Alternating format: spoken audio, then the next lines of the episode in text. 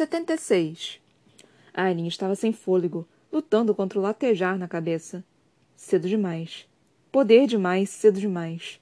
Ela não tivera tempo de invocar o poder de modo seguro, esprelando devagar até suas profundezas. Mudar para a forma férica não ajudara. Só fizera o Valg ficar com o cheiro pior. Dorian estava de joelhos, arranhando a mão onde o anel brilhava, marcando a pele. O príncipe lançava escuridão na direção da jovem, diversas vezes, e, a cada vez, Alien atingia com uma parede de chamas. Mas seu sangue estava aquecendo. Tente, Dorian! implorou Aileen, a língua como papel na boca seca. Vou matá-la, vadia férica! Uma risada baixa soou atrás dela. Aileen se virou um pouco, sem ousar ficar de costas para qualquer dos dois, mesmo que significasse se expor à queda livre.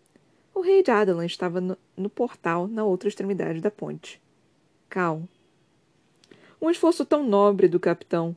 Tentar ganhar tempo para que você pudesse salvar meu filho. Ela tentara. Tentara, mas. Puna! sibilou o demônio do outro lado da ponte. Paciência! Mas o rei enrijeceu o corpo quando reparou o anel dourado que queimava na mão de Dória.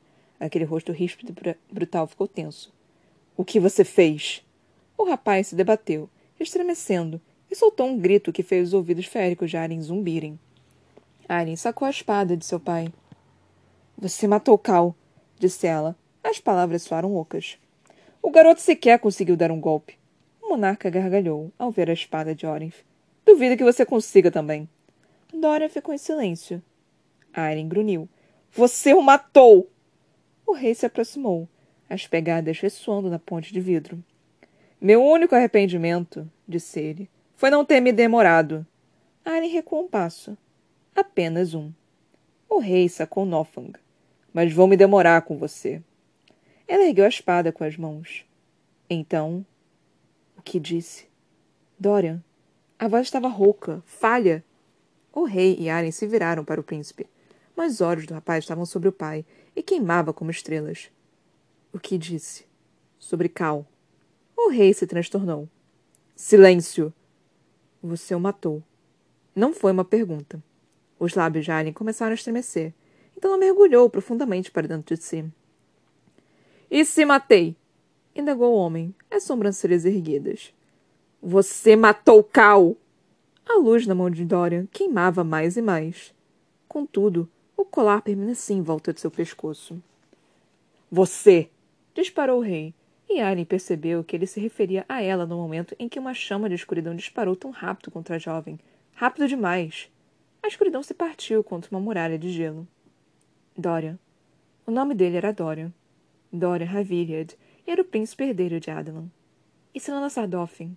Alien Galafinius, sua amiga, voltara por ele. Alien encarou com uma espada antiga nas mãos. Dorian? sussurrou ela. O demônio dentro do príncipe gritava e implorava, dilacerando-o, tentando negociar. Uma onda de escuridão se chocou contra o escudo de gelo de Dorian que Dona erguera entre a princesa e o pai. Em breve. Em breve o rei o quebraria. O rapaz levou as mãos para o colar de pedra de Weed. Frio, liso, latejante. Não! gritou o demônio. Não! Lágrimas escorriam pelo rosto conforme seu amigo segurava a pedra negra em volta do pescoço. E gritando de ódio, de ira, de dor, ele arrancou o colar. 77 colar de Whit se partiu no meio, quebrando-se com uma fenda de espessura de um fio de cabelo, onde o poder do anel o cortara. Dora estava sem fôlego, e sangue lhe escorria do nariz, mas... Aileen! arquejou o rapaz, e a voz era dele. Era ele. Ela correu, embanhando a espada de Orinth, chegando ao lado dele quando a parede de gelo explodiu sob o martelo de escuridão. O poder do rei avançou contra os dois. E Aileen estendeu apenas uma das mãos escudo de fogo irrompeu, e a escuridão foi empurrada para trás. Nenhum de vocês vai sair daqui com vida, advertiu o rei, com uma voz áspera serpenteando pelo fogo. Dorian desabou contra Aileen, que passou a mão pela cintura do príncipe para segurá-lo. Dor perfurou seu estômago e o sangue começou a latejar. Ela não conseguiria segurar aquilo, não tão despreparada, mesmo que o sol mantivesse o ápice, como se a própria Malo tivesse feito ficar só mais um pouco para ampliar os dons que já entregaram uma princesa de Terrassen. Dorian! disse Aileen, conforme uma dor lacinante percorria sua coluna e o esgotamento se aproximava. Ela virou a cabeça. Ele virou a cabeça, um olho ainda na muralha de chamas crepitantes. Tanta dor, tanto luto e ódio naqueles olhos. No entanto, de alguma forma, por baixo de tudo, uma chama de vitalidade, de esperança. A jovem estendeu a mão. Uma pergunta e uma oferta e uma promessa. Por um futuro melhor, afirmou ela. Você voltou, disse Dorian, como se aquilo fosse uma resposta. Eles deram as mãos. Então o mundo acabou. E o seguinte começou.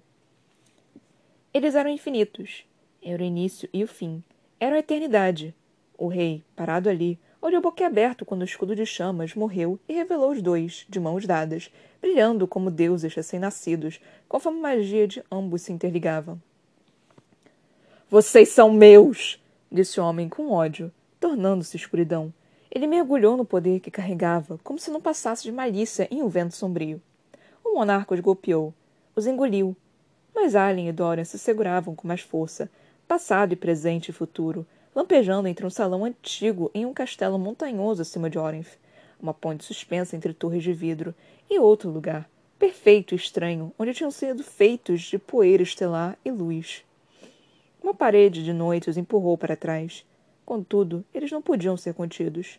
A escuridão parou para se recuperar, e eles irromperam. Rowan piscou contra a luz do sol que descia por trás de Aiden. Soldados tinham se infiltrado nos esgotos de novo, mesmo depois de Lissandra ter salvado seus pés miseráveis. Lorcan voltara correndo, ensanguentado, e dissera que a saída parecia fechada e que, qualquer que fosse o caminho pelo qual Lissandra entrara, estava agora tomado. Com a eficiência do campo de batalha, Ron tinha curado a perna da melhor forma que conseguia com o poder restante, enquanto se remendava, unindo osso e pele tão depressa que urrava de dor. Aiden e Lorcan usaram as garras para abrir um caminho pelos escombros bem no momento em que o esgoto se encheu com os sons dos soldados correndo para dentro. Eles dispararam para a propriedade do castelo, onde deram com outro desabamento. Aiden começara a cavar no topo, gritando e rugindo para a terra, como se apenas sua vontade pudesse movê-lo. Mas agora havia um buraco. Era tudo que Ron precisava. Ele mudou de forma. A perna irradiou dor ao trocar braço e perna por asas e garras. O guerreiro soltou um grito, esganiçado e irritado. Um gavião de cauda branca disparou pela pequena abertura, passando por Aiden. Rowan não se demorou observando os arredores. Estava em algum lugar nos jardins do castelo. O castelo de vidro pairava além. O fedor da fumaça da torre do relógio perturbou seus sentidos. Luz explodiu das espirais mais altas do palácio, tão forte que Rowan ficou cego por um momento. Aileen. Viva! Viva! Ele bateu as asas, dobrando o vento à sua vontade com os resquícios de magia subindo mais e mais rápido. Ron enviou outro vento na direção da torre do relógio, deixando a fumaça para o rio, além deles. Então o guerreiro férico deu a volta pelo canto do castelo. Ele não tinha palavras para o que viu. O rei de Adelan gritava enquanto Aileen e Dorian partiam o poder dele. Juntos, os dois destruíam cada feitiço, cada gota de mal que o rei dobrara e acorrentara sob seu comando. Infinito. O poder do príncipe era infinito. Os dois estavam cheios de luz, de fogo e do brilho das estrelas e do sol, que transbordava deles conforme partiam a última marra do poder do rei, rachando-lhe a escuridão, queimando até que não fosse mais nada. O rei caiu de joelhos, fazendo a ponte de vidro ressoar com o impacto. Alien soltou a mão de Dorian. Um vazio frio a inundou tão violentamente que ela também caiu no chão de vidro, recuperando o fôlego, voltando para si e lembrando-se de quem ela era. Dorian encarava o pai, o homem que o partira, que o escravizara. Com uma voz que Ellen jamais ouvira, o rei sussurrou: Meu garoto. O rapaz não reagiu. Ele olhou para o filho, com olhos arregalados, brilhantes, então disse novamente: Meu garoto. Em seguida, o homem olhou para Aileen, que estava de joelhos, encarando-o boca aberta. Você veio me salvar finalmente, Aileen Galafinius.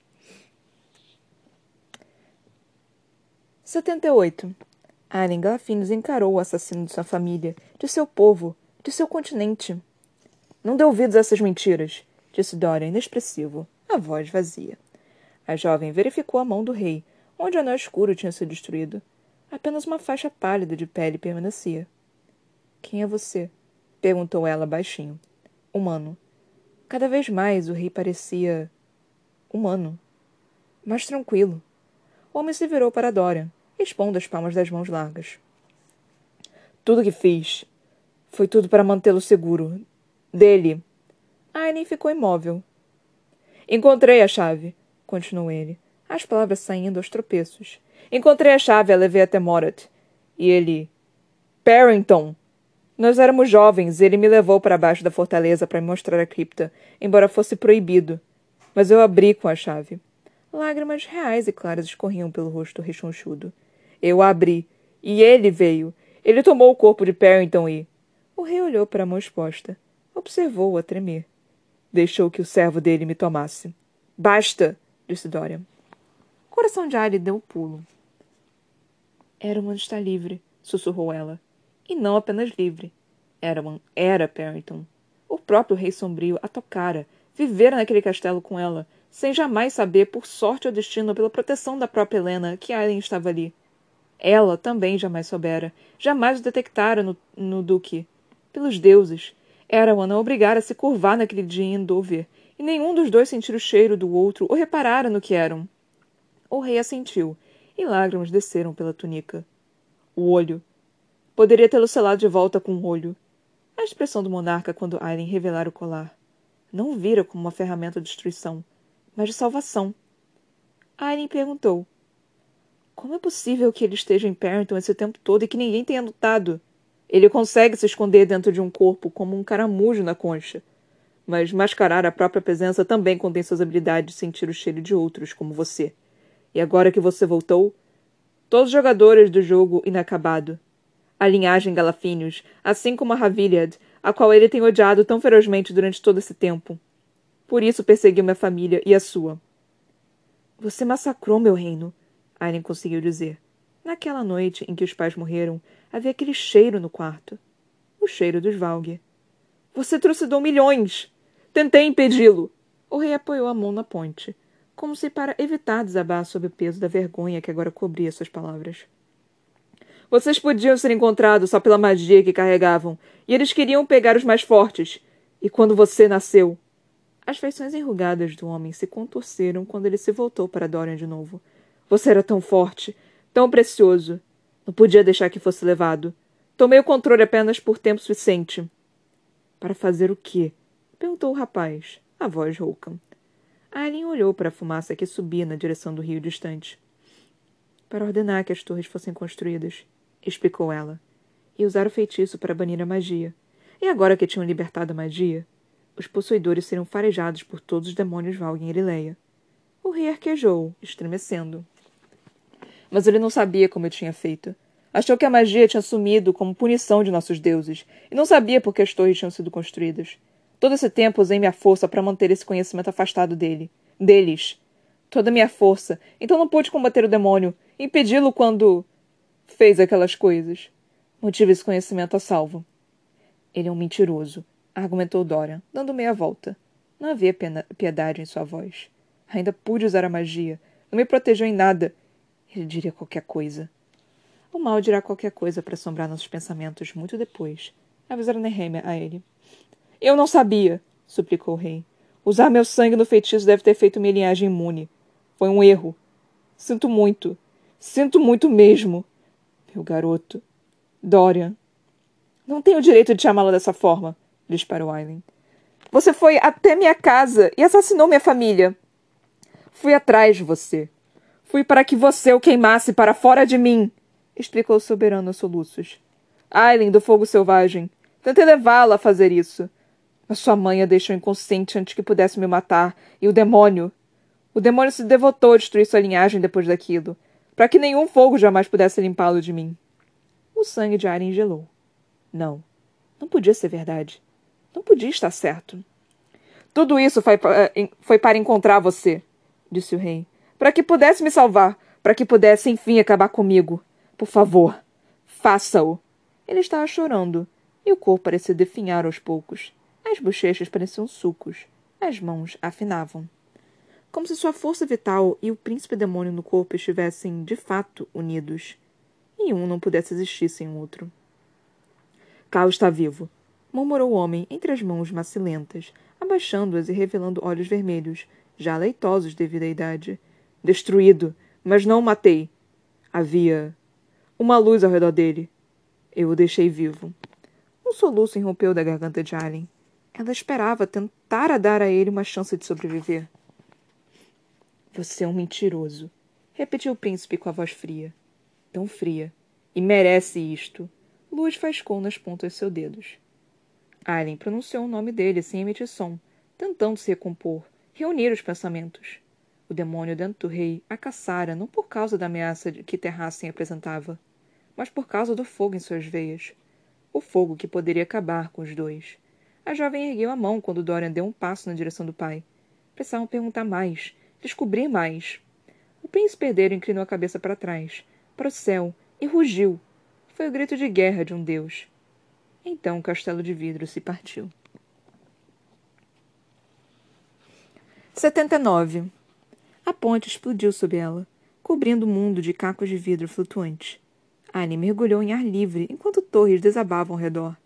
Ela irradiou a magia como um casulo, queimando o vidro ao cair mais e mais. As pessoas gritavam, gritavam conforme Dorian implodiu o castelo por Cal, por Sorcha, e lançava uma onda de vidro em direção à cidade abaixo. Aileen descia cada vez mais, com o chão se elevando, os prédios ao redor dela se partindo, a luz tão forte sobre todos os fragmentos. Ela invocou até a última gota de magia conforme o castelo desabava, a onda letal de vidro descendo em cascata sobre forte da fenda. Fogo selvagem disparou para os portões, em uma corrida contra o vento, contra a morte. E, quando a onda de estilhaços tocou os portões de ferro, despedaçando os cadáveres amarrados ali como se fossem papel, uma muralha de fogo irrompeu diante dela, disparando para o céu, espalhando-se, segurando o vidro. Um vento a empurrou, brutal e impiedoso, fazendo seus ossos gemerem ao ser levada para cima, não para baixo. Ela não se importava, não quando tinha invocado toda sua magia, todo seu ser para segurar a barreira de chamas que agora protegia a forte fenda. Mais alguns segundos, então poderia morrer. O vento afustigou e pareceu rugir seu nome. Onda após onda de vidro e destroços se chocou contra seu fogo selvagem, mas Arya manteve a muralha de chamas incandescentes.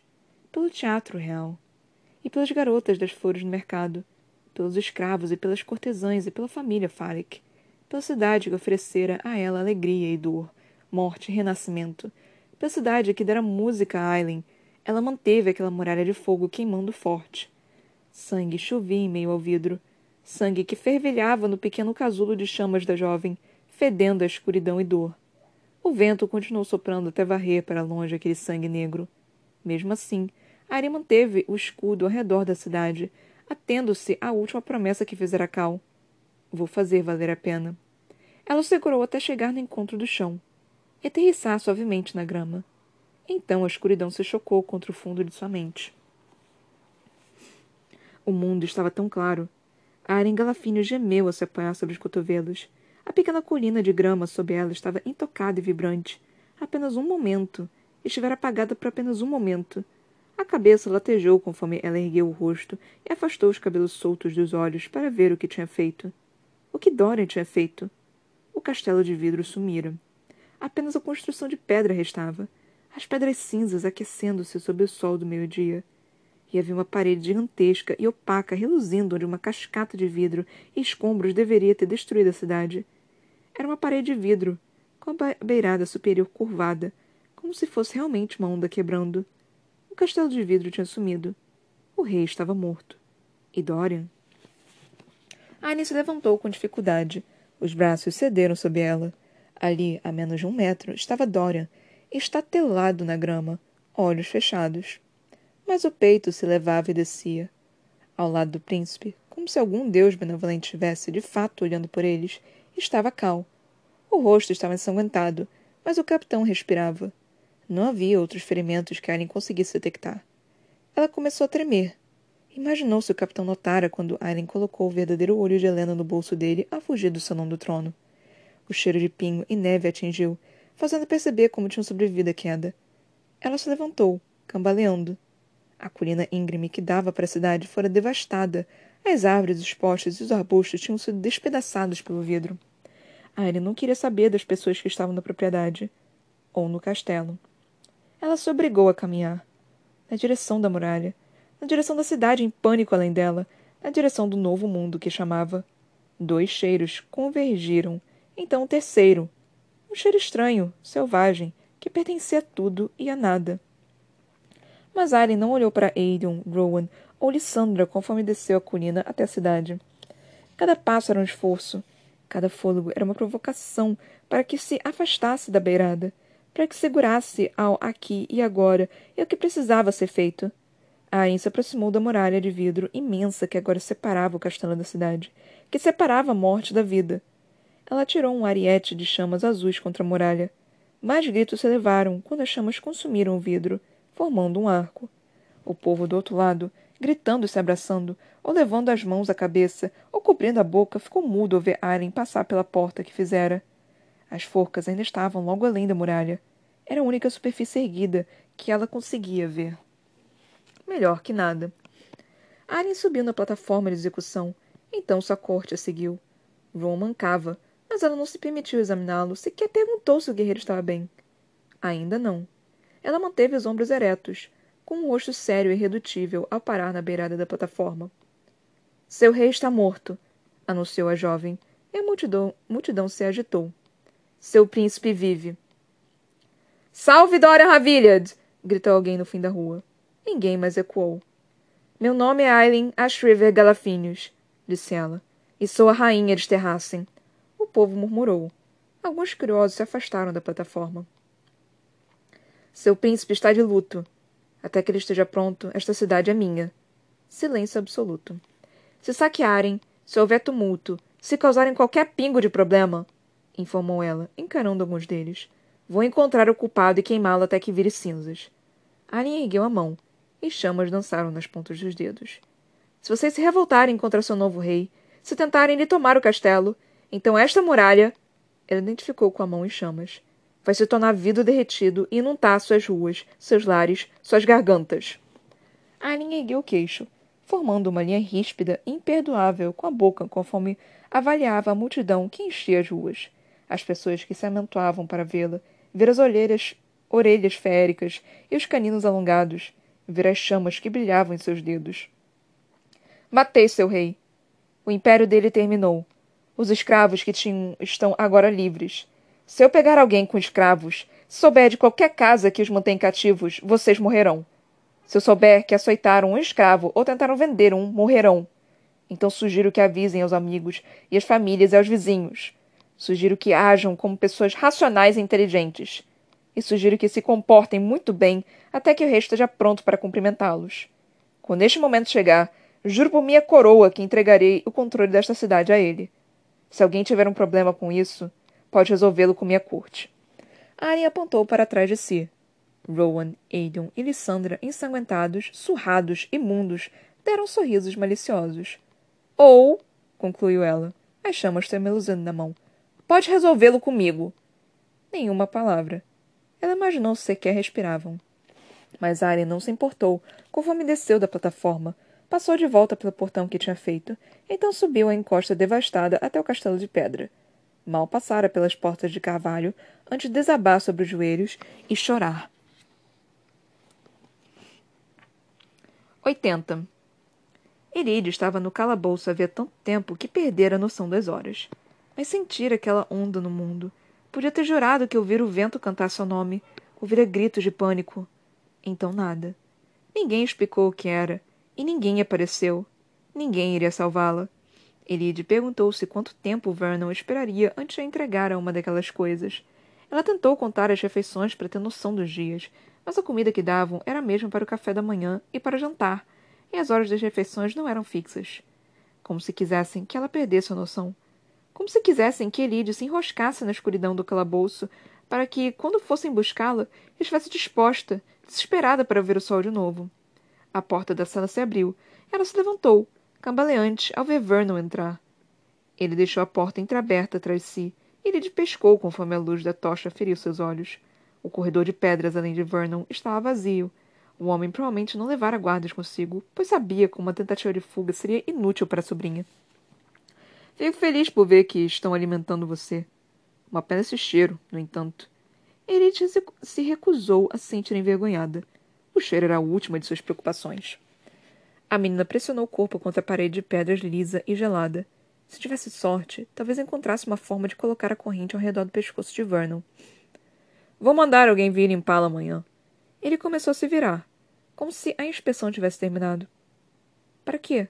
perguntou a jovem com dificuldade, a voz já rouca pelo desuso. O homem olhou por cima do ombro. Agora que a magia retornou. Magia. Fora isso a onda. Quero saber o que está dormente em sua linhagem. Em nossa linhagem. O Duque está ainda mais curioso quanto ao que virá de dela. Por favor, disse Elide. Vou sumir. Jamais o incomodarei. Parent é sua. É tudo seu. Você venceu. Apenas me deixe ir. Vernon emitiu um estalo com a língua. Como gosto quando você implora. Ele olhou para o corredor e estalou os dedos. Cormac! O jovem apareceu. Era um homem de beleza sobrenatural, com um rosto impecável por baixo dos cabelos ruivos, mas os olhos verdes estavam frios e distantes. Assustadores. Havia um colar negro no pescoço do rapaz. A escuridão irradiou dele em tendões, e, quando os olhos do homem encontraram Gelide, lembranças a puxaram, lembranças terríveis, de uma perna que se quebrara devagar, de anos de terror, de. Controle, disparou Vernon. Ou ela não terá graça nenhuma amanhã. O rapaz ruivo sugou a escuridão de volta para dentro de si, fazendo as recordações pararem. Ele vomitou a última refeição nas paredes. Seu tio gargalhou. Não seja tão dramática, Elide.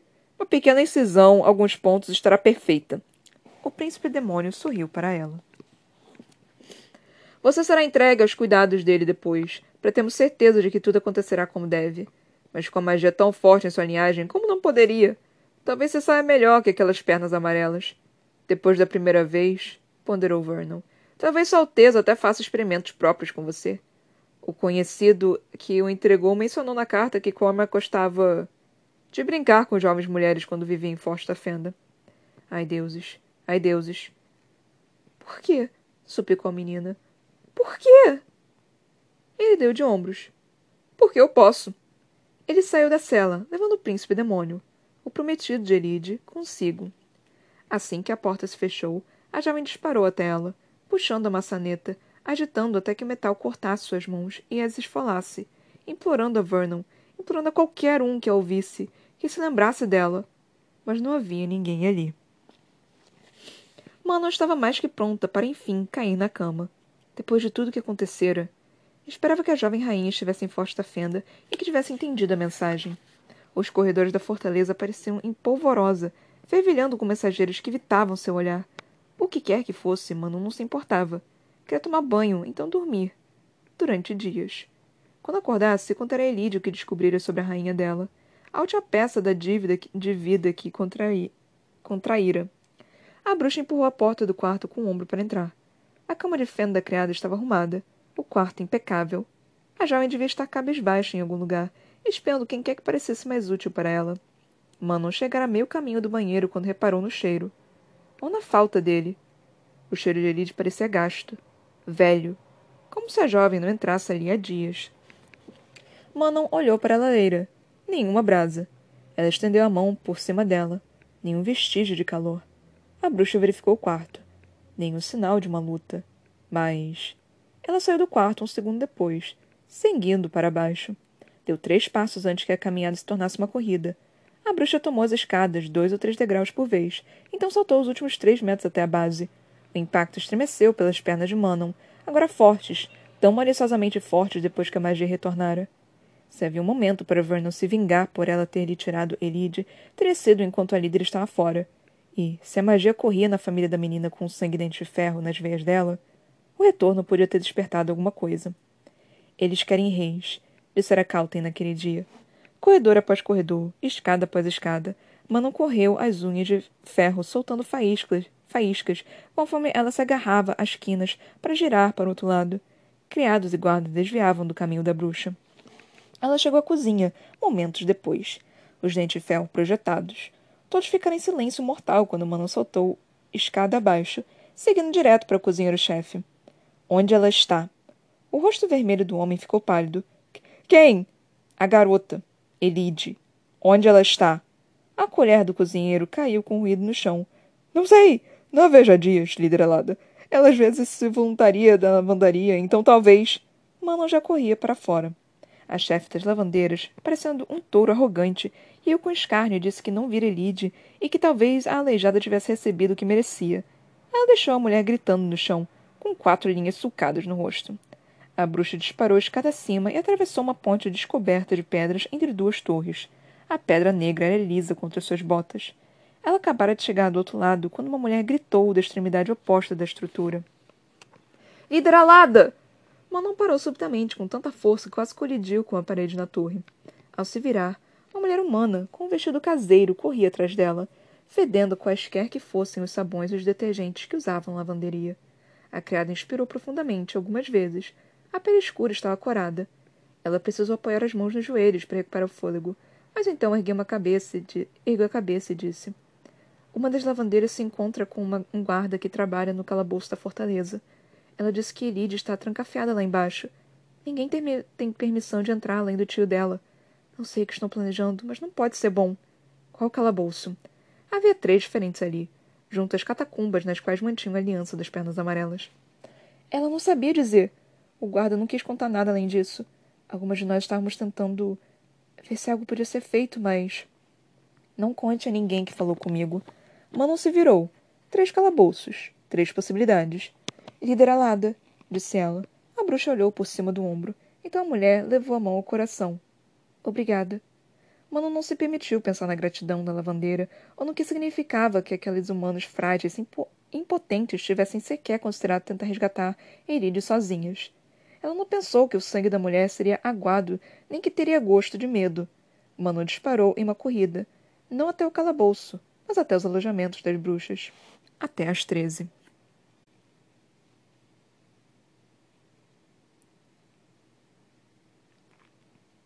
Ok, galera. Meu Deus do céu.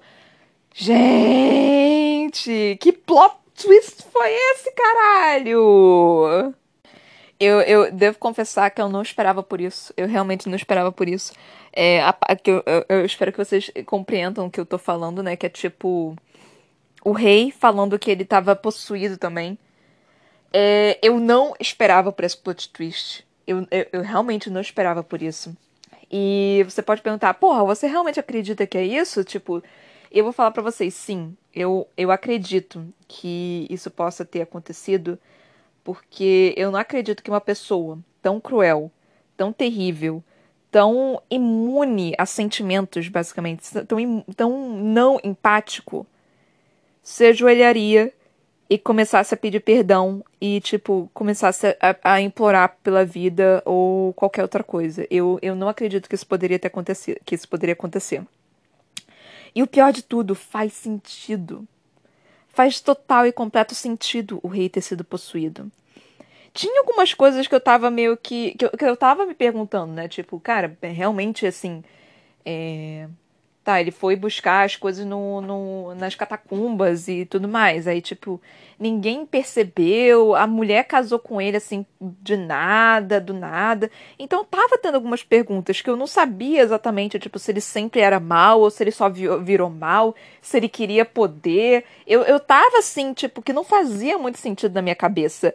Mas eu nunca. Eu, isso eu falo para vocês, tipo, eu não. Isso passou completamente despercebido por mim eu não pensei que é, ele poderia ter, ter, ter, sido possuído por um, por um Valg. Eu nunca em mais seis dias, eu nem sei se é assim que se fala, eu nunca em mais seis dias teria pensado que ele fosse que ele tivesse sido possuído por um príncipe Valg. Porque eu realmente acreditava. Isso é uma coisa no qual, tipo, por mais que faz sentido, por mais que, caralho, foi um puta plot twist, ou, e, e foi interessante pra, pra porra, isso foi algo no qual. É... E também não fazia sentido, tipo, ele querer derrotar, é, trazer de volta a Eragon. Não fazia sentido ele querer trazer de volta a Eragon, que é tipo, mano, você espera. O que, que vai acontecer? Você espera que ele te dê um pedaço do mundo? É isso que vai acontecer?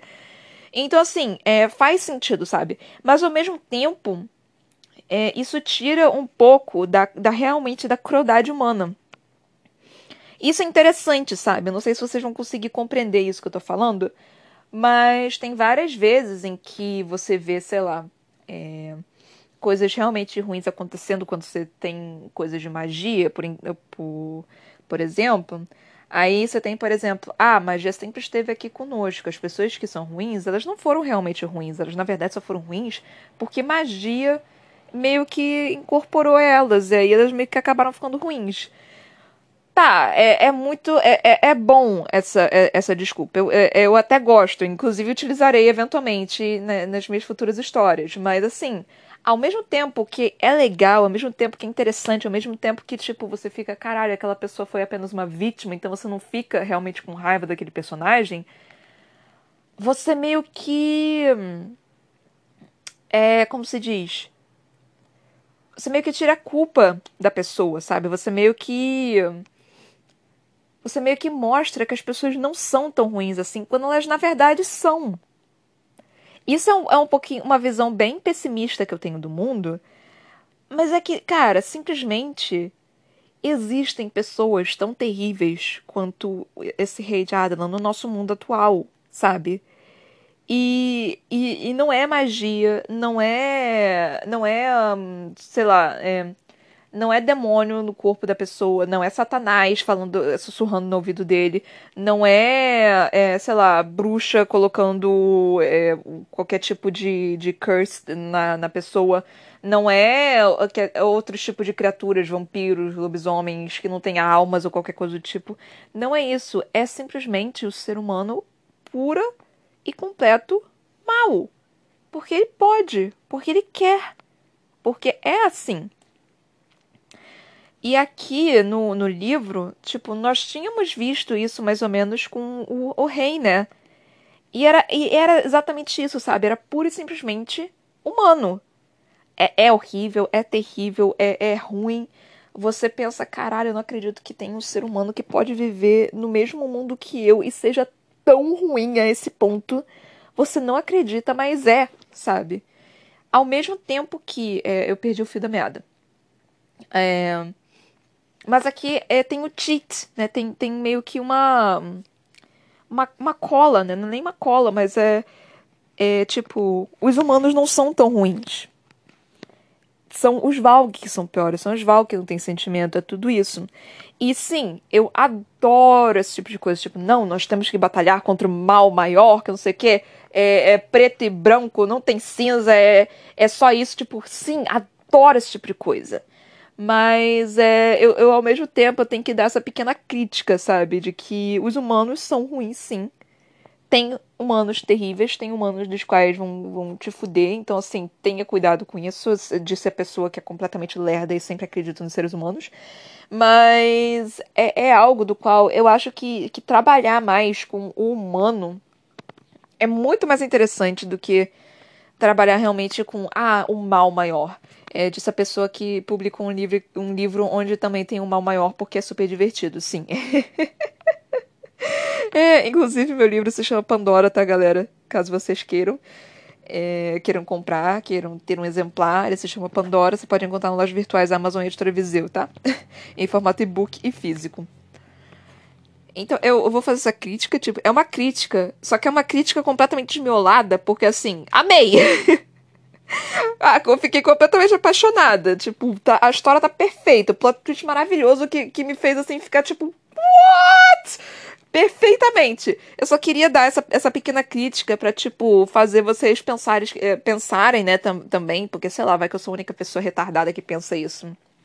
E eu só gostaria de compartilhar isso com vocês. Porque o podcast eu tô basicamente falando com, com eu mesma nesse momento que eu, que eu tô gravando, né? Então eu tô falando pras paredes sei lá, tem algumas pessoas ouvem, não sei quantas são, tipo, tem uma média de 15 pessoas me ouvindo. Muito obrigada por todos vocês. Acho que vocês estão no Brasil, Estados Unidos, e eu acho que tem 1% que está na Irlanda. Não sei quem são vocês, mas muito obrigada por estarem me ouvindo. Agradeço muito vocês, vocês, vocês fazem eu querer levantar da cama no, no dia seguinte e continuar lendo aqui. Realmente, isso me ajuda muito. Mas enfim, então, depois desse meu pequeno pequeno momento de, de explicação, né, não sei nem o que, o que exatamente pode ser dito do, do que eu acabei de, de falar.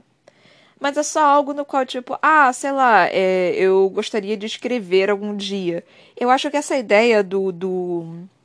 do, do bem versus o mal, dos humanos versus criaturas do mal, é uma ideia meio batida. Não tô falando que é ruim, adoro, acho maravilhoso. Em anime tem sempre isso. Filme é, é geralmente isso. Livros, porra, nem se fala. É, então, assim, sempre tem, adoro, acho maravilhoso, acho incrível. Mas essa ideia de, tipo, o humano ruim por nenhum motivo, simplesmente porque ele é humano. Eu acho essa ideia muito mais interessante. Tipo, não tem exatamente uma explicação. Tipo, ela faz porque ela quer, ele faz porque ele quer.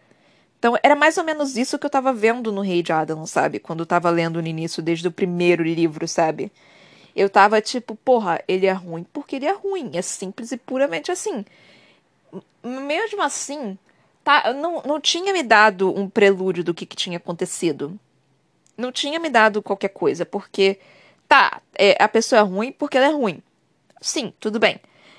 Mas eu acho que nunca começa simplesmente dessa forma. Eu acho que sempre tem alguma coisa pra, pra meio que ser assim, um gatilho para aquilo acontecer, sabe?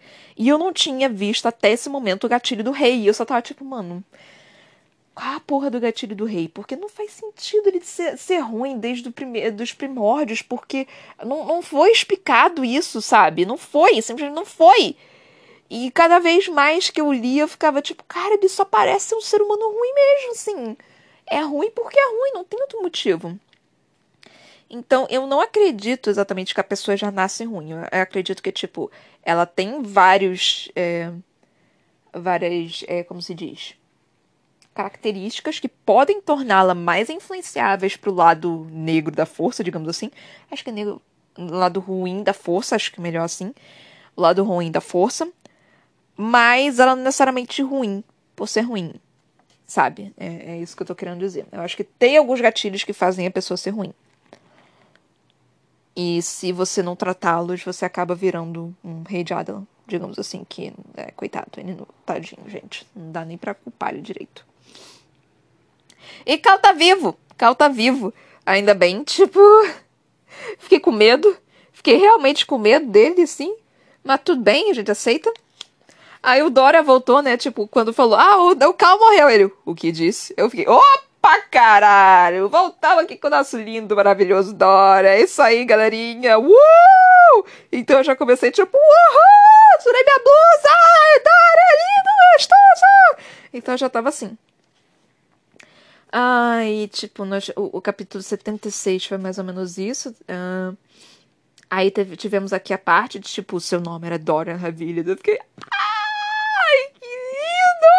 Então, assim, você precisa desse drama, sabe? É enrolação? É enrolação. Mas é uma enrolação do qual você necessita, da qual você precisa desse drama, desse, desse ápice. É, é tipo a câmera lenta dos heróis indo na direção do, do, da, da, da, batalha final, sabe? Você precisa desse momento para você tomar aquele fôlego e você ver aquela câmera lenta daquele, daquele momento épico. Você precisa disso. Então, é, é então é mais ou menos isso.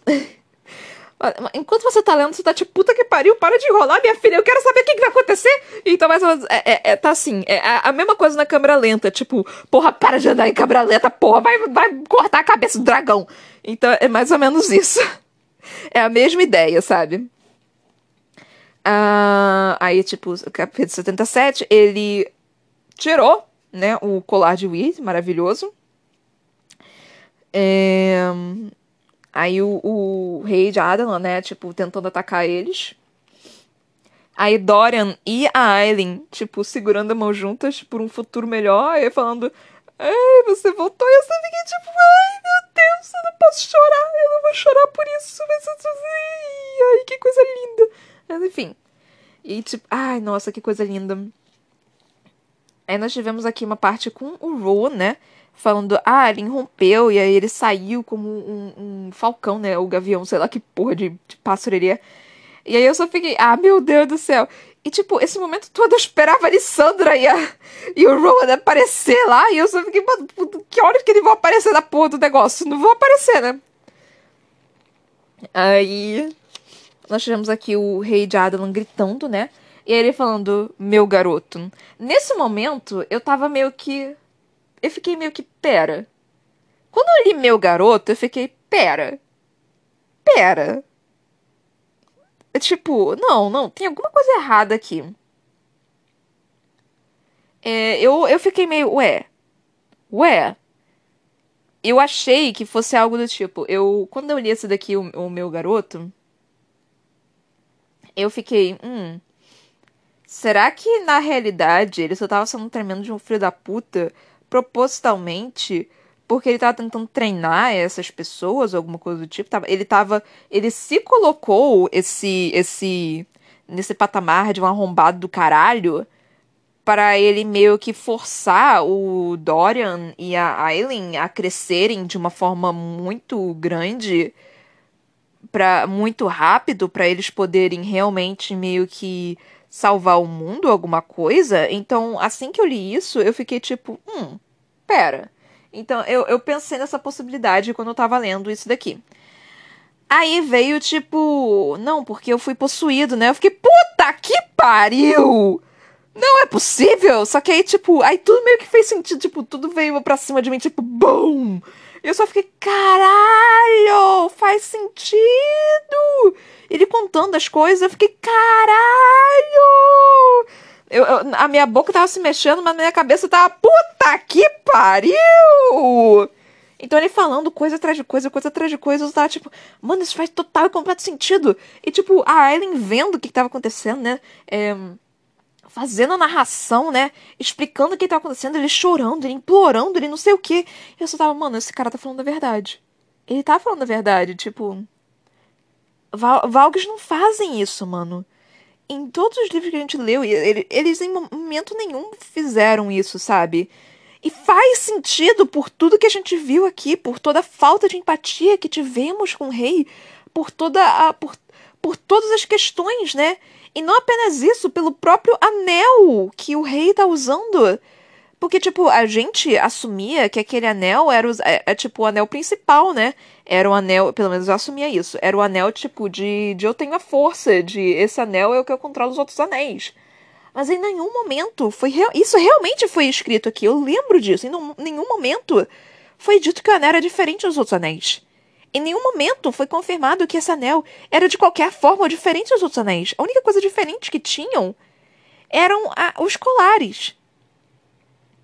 Então, eu, eu nem, nem bateu na minha cabeça, tipo, cara, ele tá usando um, um, uma exata réplica de todos os anéis que eles, todos os, comandantes de Valk estão usando.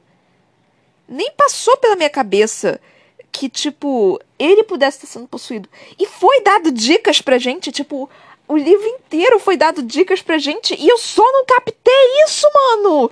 Porque, cara, agora que eu, que eu li essa parte, é, é, é, é muito. É meio que óbvio, sabe? Em, em, justamente todas essas partes que eu falei. A falta de empatia, a falta de sentimento, a completa frieza perante todos, é, o, o anel do. do do rei ser igual a de todos os outros, os outros anéis, não tendo a menor diferença entre eles não tendo realmente uma explicação pro passado sobre o que realmente aconteceu com ele, sabe? E, e, sendo o casamento qualquer coisa assim. Então foi dado dicas pra gente. Foram dadas dicas pra gente desde o início. Mas é, foram, foram dicas tão sutis, tão suaves, que, que aí sim e nesse momento, a Sarah J. Maas, ela finalmente colocou informação bombástica da forma que deveria ser colocado. Ela, ela não jogou simplesmente a informação. Dessa vez, ela realmente fez um, meio que um clímax no negócio. Então, assim, perfeito, nossa, mano, perfeito, perfeito. Tô, tô, tô impressionada com essa mulher. É, é ai, gente, é, é realmente. É realmente, assim, incrível. Adorei, tô adorando. Meu Deus do céu, eu tô. Eu tô... Ai, gente, enfim. Aí falando. Aí o, o, rei, né, começou a explicar todas as coisas e a Aren começando a acreditar. E o Dorian puto, né? Porque, mano, ele foi escravo. É, eu, eu, eu nem culpo o Dorian, coitado, por tudo isso. Tipo, talvez um pouquinho. Um, um, um, um, um pouquinho de nada. Tipo, um fiapo, assim um, do tamanho de um, de um fio de cabelo, da, da, da grossura de um fio de cabelo, que eu talvez culpe um pouquinho o Dorian, dele não ter acreditado no pai. Mas é só isso, sabe? É apenas isso. Porque. É, cara, o Dorian, né? Ele. Ele não conheceu o pai de verdade. Ele só conheceu o Valg. Então ele não sabe como é que. Como é que. Ai, meu Deus do céu, peraí. Ah! Ok, foi. É, desculpa, gente. Aconteceu uma coisinha aqui, enfim. É... Então Dória nunca realmente encontrou o pai de verdade. Nossa, isso é muito triste agora que eu tô falando. Caralho, o Dória nunca realmente. A, a primeira conversa real que Dorian teve com o pai foi essa. E ele matou o pai ele foi tão. Ele, ele foi tão destruído mentalmente pelo Valg, pelo, pelo demônio, que ele, não, ele simplesmente não teve como acreditar no pai. Cara, é, enquanto a gente tá lendo, a gente não percebe isso, mas, mas agora que eu parei, que eu tô falando sobre, vocês têm noção da profundidade de, da, da, da, da do. Como se diz? Da caralho, não tem uma palavra certa para isso, mas do, do trauma que a pessoa tá pra estar tá nesse nível, pra estar tá numa coisa tão absurda quanto essa. Tudo bem que o meio que o Valg lá fez, fez umas coisas meio que terríveis, né? Matou a mulher que ele amava, é, escravizou o filho, fez tortura psicológica, não psicológica, fez, fez bando de merda, mas assim, é, é por isso que eu dou um fiapo de justificativa pro Dorian. É, de, de não culpá-lo. Quer dizer, não de justificativa, mas de não culpá-lo pelo que ele acabou de fazer com o pai. Porque, porra. Ai, Deus. Isso acontece, né? Tipo, quando você tá frente a frente com o seu abusador e você realmente tem forças, você você você tem forças para conseguir acabar com ele, você acaba acabando com ele. Porque foram anos. Foram anos, cara, que ele sofreu isso. Então, assim, não estou falando que é certo. Pelo amor de Deus, eu não estou falando que é certo, mas eu também não estou falando que é errado. É só isso que eu digo. Então, assim, é... nós tivemos aqui o apelo do rei falando várias coisas. E aí o Dorian, tipo, tomado pela fúria, vai lá e acaba matando o. O, o, o, o rei de Adalan, o pai dele. Ai, mano. Cara, o Dora não quis nem ouvir, ele não quis nem tentar, ele nem pensou. Ele simplesmente matou o pai. Ele já estava cansado, ele já não aguentava mais, ele só só queria que aquilo tivesse um fim. Eu, eu acho que a Alien deveria ter meio que parado ele. Mas, assim, eu também entendo a Alien, sabe? Então, eu não culpo ela de maneira alguma. Eu não culpo nem ele. Eu não culpo absolutamente ninguém nessa porra. Só a porra dos demônios. Então, assim. Só é meio que. Cara, ele poderia ter dado muito mais informação, muito mais informação. E é por isso que nós temos mais fucking três livros para ler. Mas enfim. Aí acabou com o Dória meio que matando o pai, tipo, destroçando em mil pedaços o pai e o castelo. E nós começamos o capítulo 79. O capítulo 79 foi uma pequena enrolação também de da Aileen tentando salvar a Forte da Fenda. É, a Aileen, tipo, se levantando, vendo que Dora e Cal estavam vivos e graças a Deus por isso. E aí ela resolveu, tipo, ah, agora é momento pra eu. pra eu falar quem eu sou, né? Pra, pra colocar o pau na mesa e falar que, que essa porra toda aqui é minha. E aí ela começou o discurso dela. E, tipo, ela começando, tipo, não, se isso acontecer, você morre. Se isso acontecer, você morre. Se isso acontecer, você morre. Aí no início eu tava tipo. Hum, ela começando a falar essas coisas, eu tava tipo, mano. Você já vai começar um negócio, tipo, um. Um, um, tanto quanto ditatorial, mas eu entendo, eu entendo, eu entendo. Tipo, não, não foram. Não, não foi uma coisa assim. É, muito horrível, tipo, saquearem ou ver tumulto, se causando qualquer pingo de problema. Ok, talvez um pouquinho. eu já fiquei um pouquinho. Hum, talvez tenha um pingo de ditatoriedade aí. Mas eu entendo o que, que você está querendo fazer. Você está tentando não causar um pânico para que as pessoas fiquem calmas, para que até Dorian puder se recuperar e aí ele tomar o, o trono, tá? Eu entendi, eu entendi o que, que você está querendo fazer. Mas assim, não, não assim, tipo, eu não sei nem o que, que eu poderia falar para tentar ser diferente, sabe? Porque. Ah. Não dá, mano, não dá. Se ela fosse, tipo, só flores e rosas, é provável que, que começassem a, a vir com, com tochas e, e pitchforks. Eu esqueci o nome em português, mas, mas pais de, de para açoitar. Então foi bom ela ter dito essas coisas, ao mesmo tempo que eu fiquei tipo, tá um pouquinho ditatorial aí, minha filha, mas eu aceito. Aí ela falando assim, ah, matei seu rei, o império dele terminou, os escravos. Aí falando dos escravos, aí. É... Falando do Dorian, tipo, quando o Dorian acordar, eu vou entregar o reino para ele, mas por enquanto vocês são meus. Se tiver algum problema, fala comigo, ou fala com esse povo aqui atrás de mim. Que é a minha corte, tá legal? Tá ligado? Tá de boa? Todo mundo de bem? Todo mundo tranquilo? Então tá. Paz. E aí foi embora e começou. E ela, tadinha, gente. Essa última frase, mal passara pelas portas de Carvalho antes de desabar sobre os joelhos e chorar. Tadinha, mano. Ela passou por tanta coisa. E meio que acabou, entre mil, mil, entre mil aspas, porque o que acabou foi apenas uma parte. O que ela considerava ser o maior problema dela acabou, né? Mas não acabou de verdade. Vamos combinar que não acabou de verdade. Ainda falta a porra do Pennington. Então vamos lá. E meu tempo tá acabando também. Aí nós tivemos o capítulo 80. Capítulo 80. Vernon. Vernon é uma pessoa. Vernon é exatamente isso que eu falei para vocês. Vernon é uma pessoa ruim porque ela pode ser ruim. E é exatamente isso. É exatamente isso. Tipo, a, a, a Elide falando por quê, por quê, implorando, né? Tipo, ele. Porque eu posso. É simples assim, gente. É, é ruim. Não me parece ter. O Vernon é uma pessoa ruim porque ela é ruim, porque ela quer, porque ela pode, porque ela consegue, porque traz prazer para ela. E é exatamente isso. É exatamente isso. Eu ouso dizer que Vernon pode ser um pior vilão do que o próprio, próprio como se diz, o próprio Rei de Adelan, ou até o, o Parrington, ou o próprio Erawan. Porque o fucking Vernon é um ser humano demônios, a gente consegue até, tipo, dar uma, um bracinho a torcer e falar, mano, eles são demônios, são outras criaturas, não sentem isso, não sentem aquilo. Mas humanos, cara, humanos escolhem! Humanos escolhem!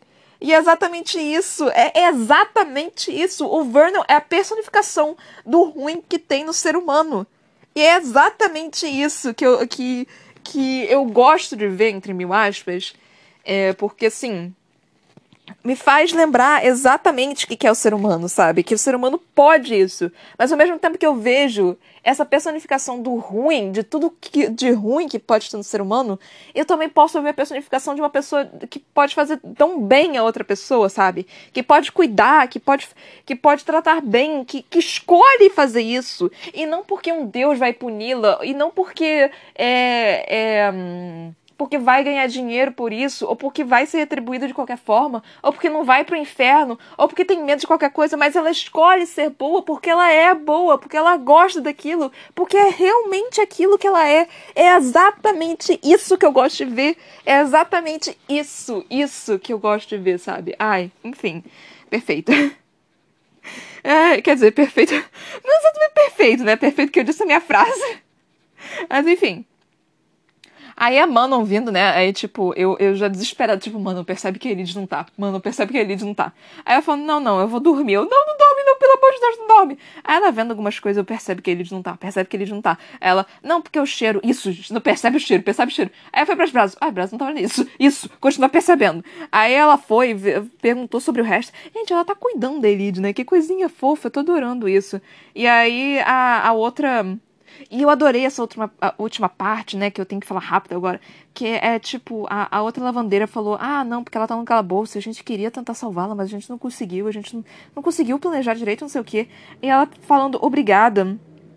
Aí falando assim, Mano não se permitiu pensar na gratidão da lavandeira ou no que significava que aqueles humanos frágeis e impotentes tivessem sequer considerado tentar resgatar Elide sozinhas. Aí, cara, é aí, cara. É, é, é isso, é isso, sabe? Tipo. A, a, a bruxa tá começando a ganhar empatia, simpatia, o coração, ela tá começando a isso e eu tô começando a ficar tão feliz por isso, meu tempo tá acabando. E é, é isso, galera. Eu não tenho mais tempo para falar mais nada. É, você já, eu não vou fazer propaganda, só fiz propaganda de uma coisa por enquanto, mas é, é, é, justamente isso. Eu espero que vocês tenham gostado desse episódio, espero que vocês estejam gostando desse livro. Já estamos no final, estamos quase acabando, mais uns quatro episódios, eu acho, alguma coisa do tipo. A gente termina. É, se vocês tiverem recomendação, qualquer coisa, pode vir falar comigo de livro, que aí eu, eventualmente eu compro, porque tem, sei lá, 500 livros na frente, mas é, é isso, gente, não tem mais tempo. Beijinhos e tchau, tchau!